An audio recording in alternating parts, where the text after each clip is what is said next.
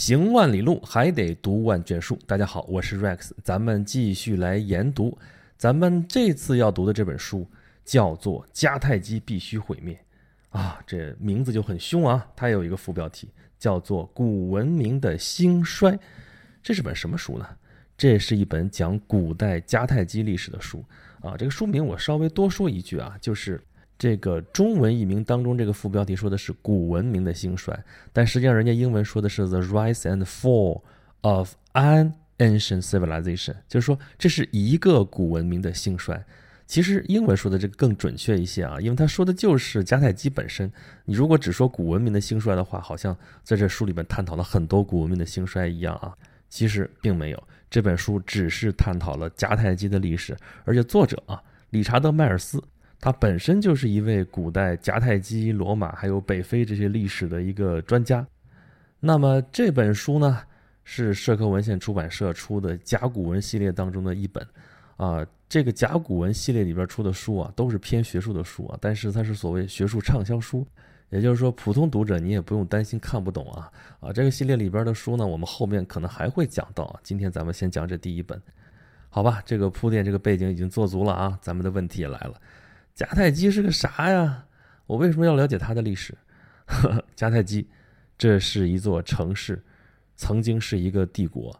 然后，正如这个书名所说啊，书名叫《迦太基必须毁灭》啊，必须毁灭，必须毁灭。最后，它真的就被毁灭了啊！那你说被毁灭的古文明多了去了呢？我为什么要关注迦太基呢？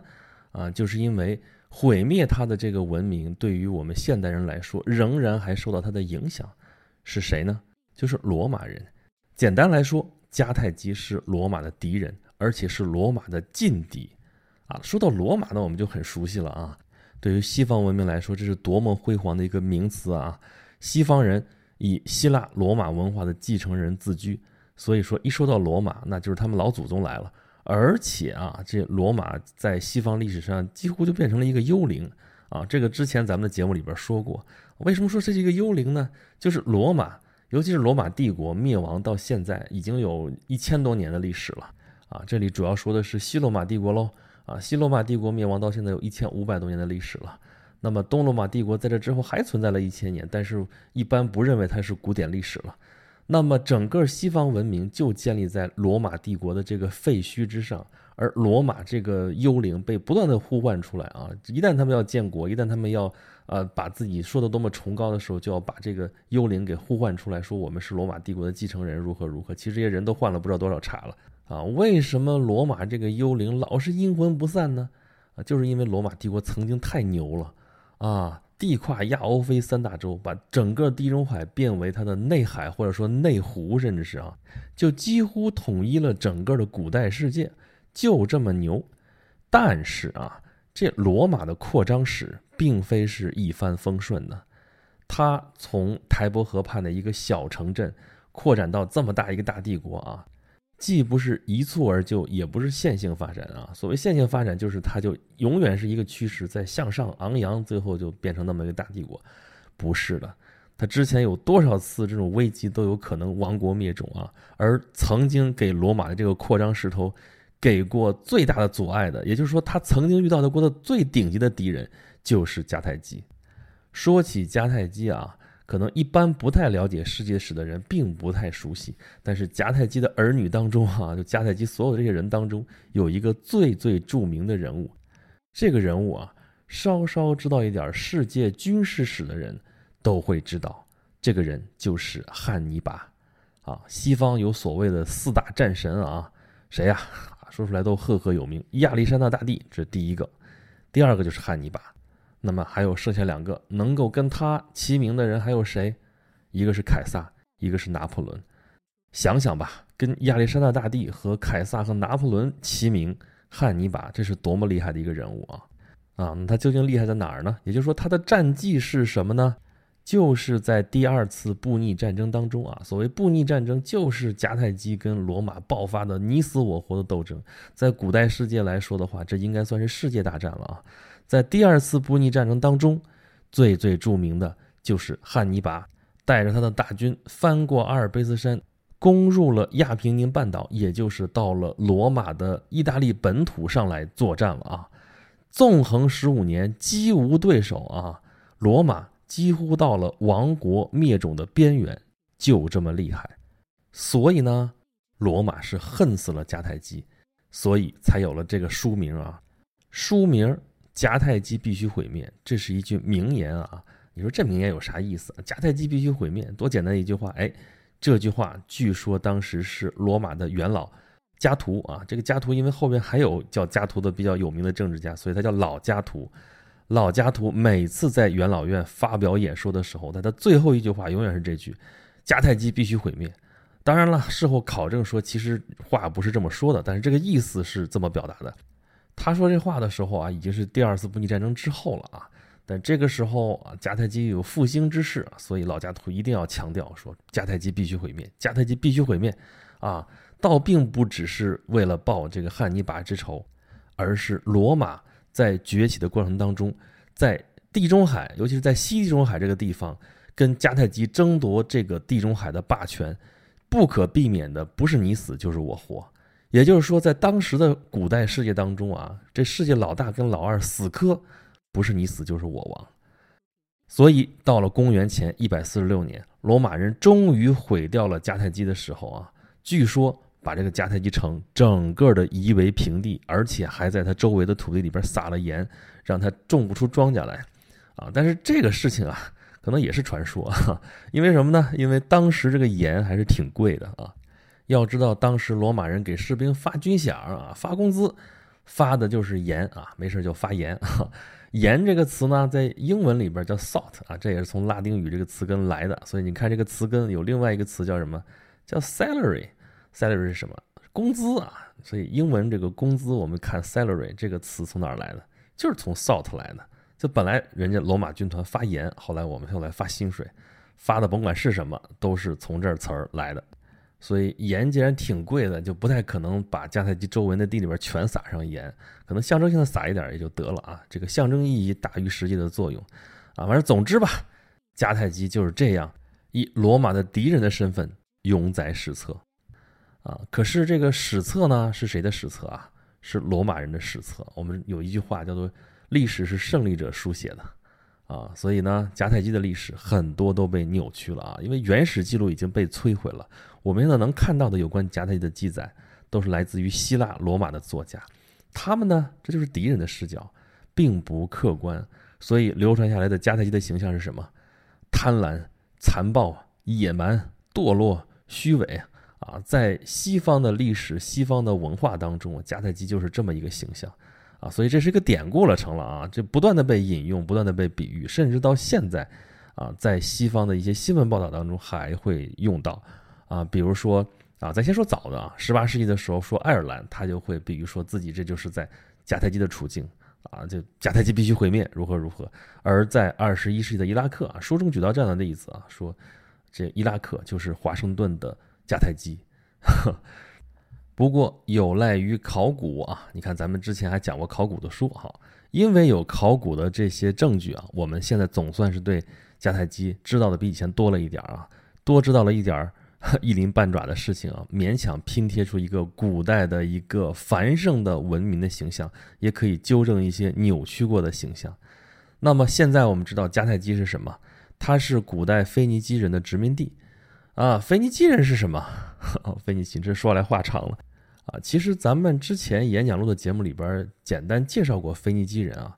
腓尼基人不简单啊，他是生活在东地中海沿岸的一个经商和航海的民族。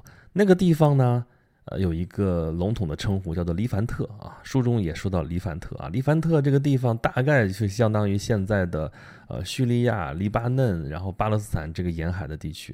当时是有很多腓尼基人建立的城市，啊，他们并没有统一过，但是那范围之内的那些城市啊，都叫做腓尼基人。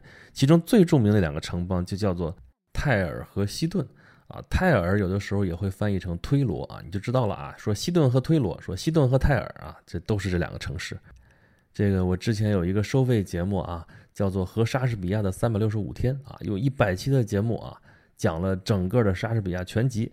里面呢就讲到有一部莎士比亚的剧作叫做《泰尔亲王佩里克里斯》，这个泰尔亲王，这个泰尔说的就是咱们这个地方说的泰尔，或者你说叫推罗。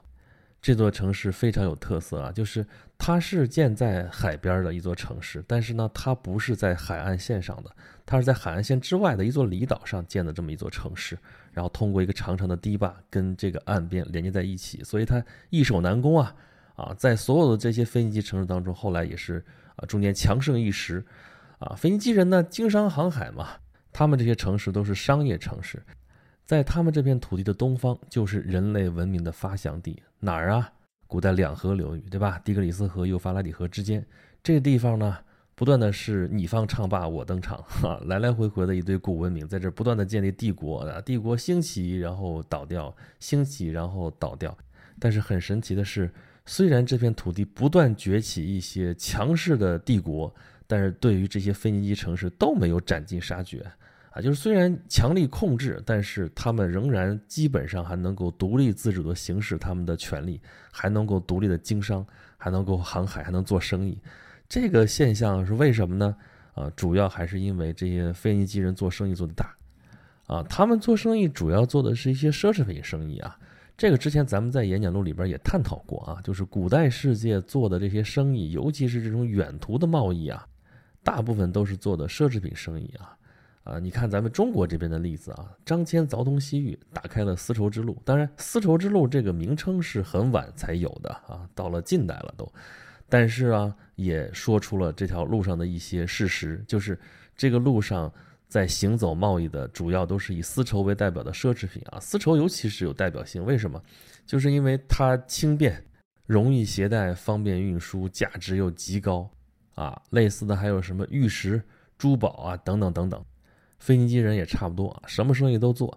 有些呢是他们附近出产的，比如说山上的雪松，砍下来卖出去，非常好的建筑材料啊。这雪松是很出名啊，到现在黎巴嫩的国旗上面还画着雪松，对吧？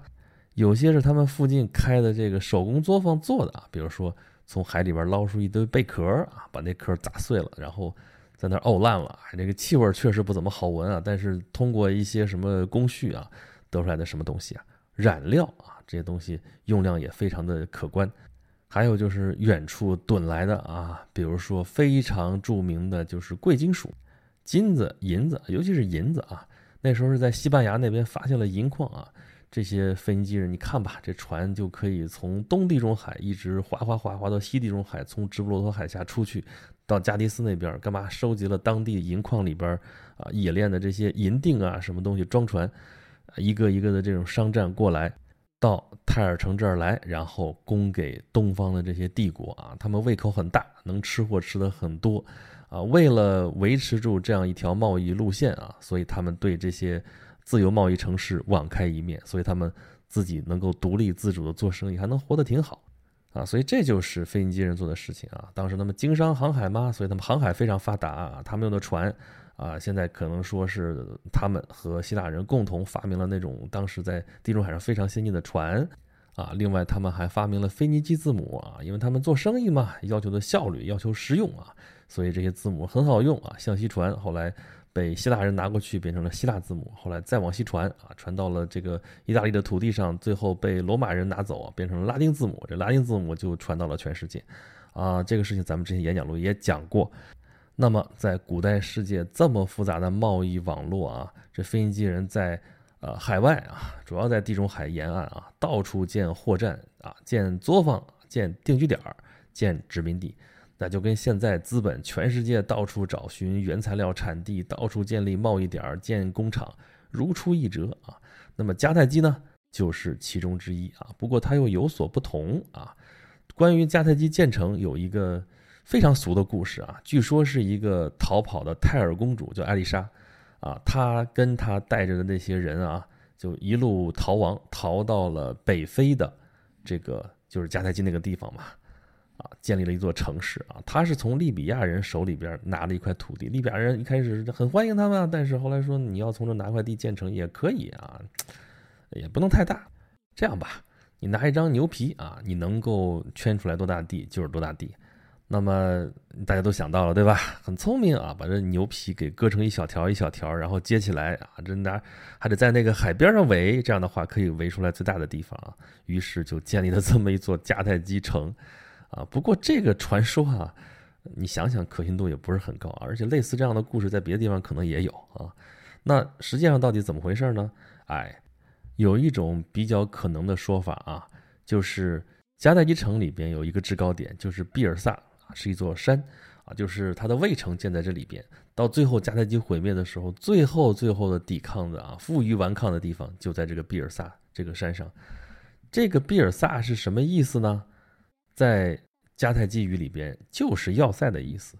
但是在希腊语当中却是牛皮的意思啊，所以这多半就是以讹传讹啊，说这就是牛皮围出来的一座城哈。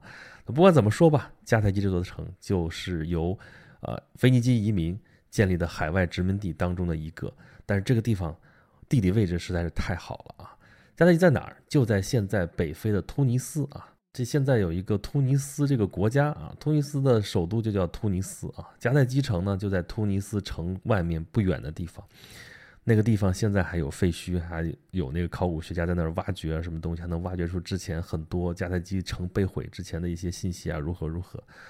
这个位置啊，大家如果打开地图一看就明白了，就是地中海嘛，就是古文明的摇篮，尤其是西方这些古文明，在中东、近东这些地方，这些古文明都在这个摇篮的呃周围扎根。